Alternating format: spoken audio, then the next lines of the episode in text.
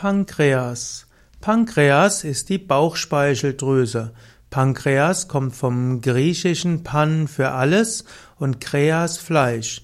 Pankreas ist also ein wichtiges Organ, das für den ganzen Menschen wichtig ist. Pankreas haben, Pank, das Pankreas, das Pankreas heißt, das Pankreas, die Bauchspeicheldrüse liegt im, quer im Bauchraum Pankreas liegt eben unterhalb des Magens. Pankreas hat exokrine und endokrine Funktionen. Pankreas ist eine Drüse, die wichtige Verdauungsenzyme herstellt, Verdauungsenzyme und Proenzyme. Insbesondere werden im Pankreas die Enzyme für Eiweißspaltung, die Proteasen erzeugt, auch die Enzyme zur Kohlenhydratspaltung und die Enzyme zur Fettspaltung. Man kann also sagen, das Pankreas ist für die gesamte Verdauung sehr wichtig.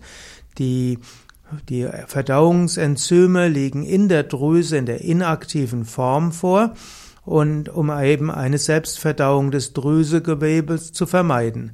Und dann im Duodenum, also im Zwölffingerdarm, werden diese Proteasen, also die Enzyme zur Eiweißspaltung, aktiviert. Und besonders bekannt ist Pankreas für die endokrine Funktion. Es werden nämlich Hormone direkt ins Blut abgegeben. Und bekannt ist, dass Pankreas Insulin erzeugt.